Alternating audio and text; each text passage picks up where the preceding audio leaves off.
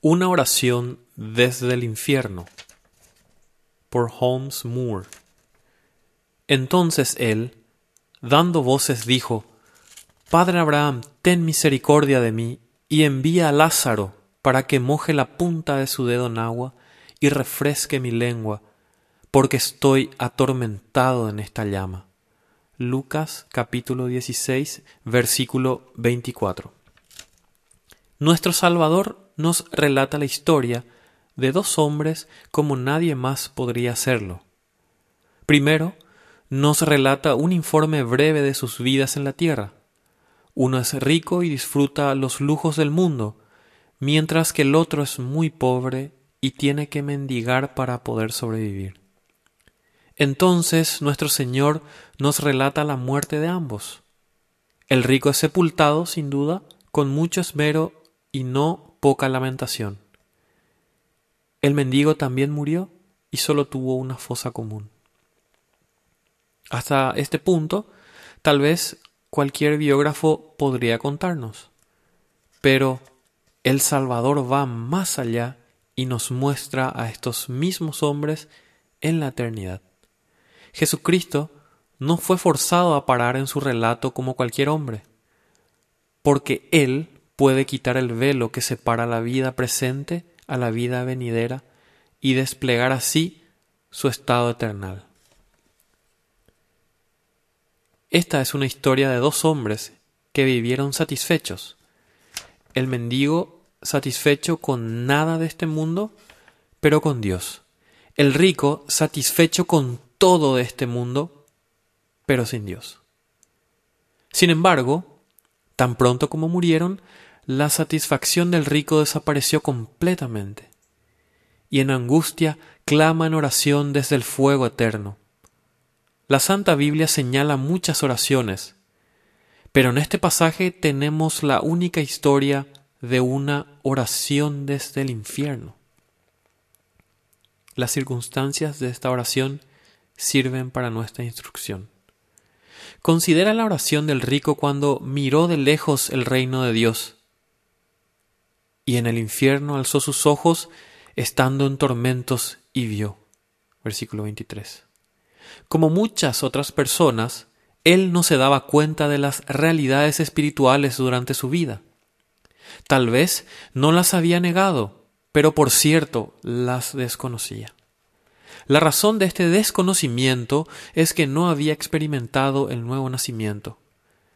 Jesús dijo, El que no naciere de nuevo no puede ver el reino de Dios. Juan capítulo 3, versículo 3. En este mundo, una evidencia cierta del poder regenerador de Dios en la persona es el conocimiento de verdades espirituales que le llevan a clamar a Dios. Él oró fervorosamente habiendo sentido su real necesidad, estando en tormentos, versículo 23. Durante el transcurso de su vida, oraba rutinariamente. Siendo hombre religioso, estaba familiarizado con un tipo de oración fría y formal tanto en público como en privado. Cosa blasfema es orar de esta manera, ya sean oraciones escritas o espontáneas. Pero ahora, este mismo hombre ora con toda su fuerza, sin ayuda de un libro de oraciones. Si hubiera orado tan fervorosamente mientras que vivió en la tierra, no habría llegado al lugar de tormento oró en gran agonía del alma, estando en tormentos, dando voces, dijo, versículo 23-24. Nunca había experimentado tal agonía de almas, de alma antes, y por lo tanto nunca había orado así.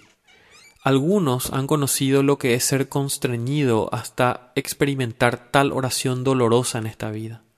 Ciertamente, algunos pueden decir como el salmista, me rodearon ligaduras de muerte, me encontraron las angustias del Seol, angustia y dolor había yo hallado. Salmo capítulo o Salmo 116 versículo 3.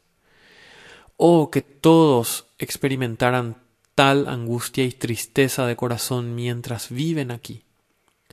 La mayoría son muy satisfechos y cómodos orando como el rico lo hacía. Qué triste es mirar a una persona no salva viviendo en paz y conforme solo con las cosas de este mundo. Tristemente notamos que él oró demasiado tarde. Anhelamos ver personas movidas por el conocimiento del reino de Dios, orando con fervor y dolor de alma. Esta oración deberá ser hecha mientras hay tiempo. Pues tenemos que buscar a Jehová mientras puede ser hallado. Isaías 55, 6. Si no lo hacemos mientras vivimos aquí, será también una oración demasiado tarde. Las peticiones de esta oración están escritas para nuestra corrección. Este hombre oró a la persona equivocada. Padre Abraham, versículo 24. Aun él que fue llamado amigo de Dios y padre de todos los creyentes, no es el objeto correcto de la oración. Es más que interesante que esta es la única oración en las Escrituras dirigida a un santo. No debes olvidar que esta oración fue hecha en el infierno. Solo Dios puede contestar la oración y solamente a Él deberá dirigirse la oración. O que los que practican sus oraciones a la Madre de Dios o a algún otro santo sean corregidos por esta petición infernal. Él pidió el libertador equivocado. Envía a Lázaro, versículo 24. Lázaro estaba ya entre los benditos que habían llegado al fin de toda hambre, sed, lágrima y de todo dolor. Pero él no pudo aliviar el sufrimiento del rico, y tampoco pueden los demás santos que están en el cielo él no pudo superar ni cruzar, cruzar la gran cisma entre él y los condenados. Dios envió en el, en el cumplimiento del tiempo al único Salvador, Jesucristo su Hijo. Él se extendió sobre la gran cima entre Dios y el hombre cuando participó de, de sangre y carne. Él vivió una vida perfecta y satisfizo activamente todo lo que la ley de Dios demandaba de nosotros. Al ir al Calvario, Jesús cargó nuestros pecados en su propio cuerpo, tendiéndose como un puente sobre la gran cima entre nuestro pecado y la justicia de Dios. Habiéndole ignorado y rechazado, no existía más esperanza para este hombre, ni para ningún otro. En vano busca un pecador consolación en cualquier otro nombre si no la busca en Cristo. Hechos 4:12. Él buscó el agua equivocada. Envía a Lázaro para que moje la punta de su dedo en agua y refresque mi lengua. Versículo 24. Aun si Lázaro hubiera podido cruzar y hacer lo que pidió el rico, ¿de qué le habría servido tal agua? ¿Cuánto beneficio habría obtenido al refrescarse momentáneamente en aquellas llamas? Oh, qué hubiera pedido y recibido mientras vivía en la tierra el agua viviente que sólo Jesucristo puede dar. Entonces su alma habría sido refrescada y saciada eternamente. La respuesta a esta oración nos advierte solemnemente. Debemos temblar al ver que la respuesta dada a esta oración hecha desde el infierno es nada más que una burla. Esto no debe sorprendernos, puesto que la burla es exactamente lo que Dios ha prometido a tal forma de oración. Por cuanto llamé y no quisisteis oír, extendí mi mano y no hubo quien atendiese, sino que desechasteis todo consejo mío y reprensión no quisisteis. También yo me reiré en vuestra calamidad, y me burlaré cuando os viniere lo que teméis. Proverbios 1, 24, 26.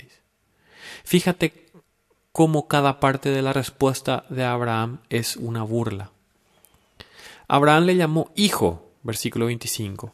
El rico sí fue hijo por ser descendiente en la carne, pero no del espíritu. Fue hijo de Abraham por el primer nacimiento, pero no hijo de Dios por el nuevo nacimiento. Mencionar esta relación natural ahora que estaba en las llamas del infierno fue sin duda una burla. Muchos de los miembros de las iglesias que han sido bautizados sin ser salvos serán igualmente burlados un día.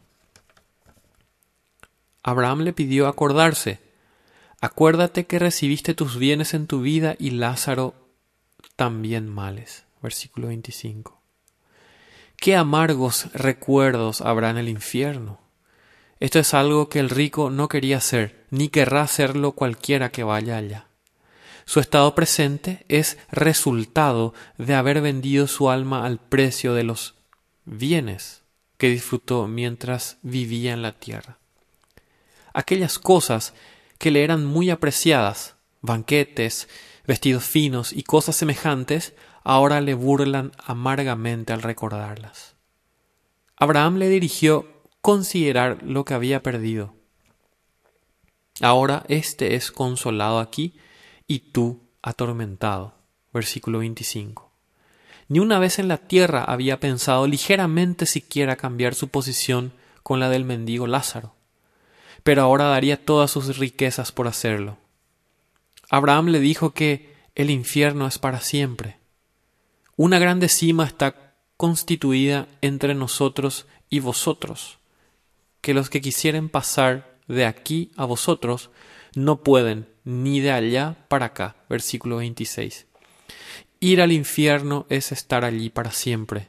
Nunca habrá esperanza de un mejor día o de alivio de los tormentos de aquel gran abismo. Esta verdad terrible burlará a los habitantes del infierno por la eternidad. Finalmente, Abraham le enfatizó que los vivos deben oír con corazón sumiso la palabra de Dios. A Moisés y a los profetas tienen, óiganlos. Versículo 29. El rico pidió que Lázaro fuese enviado a sus hermanos vivos con un mensaje de advertencia. Pero Abraham respondió que ya tenían el Antiguo Testamento de las Sagradas Escrituras y que la palabra de Dios es el mensaje de advertencia enviado de Dios y suficiente. Estimado lector, mientras vive, escuche a la palabra de Dios.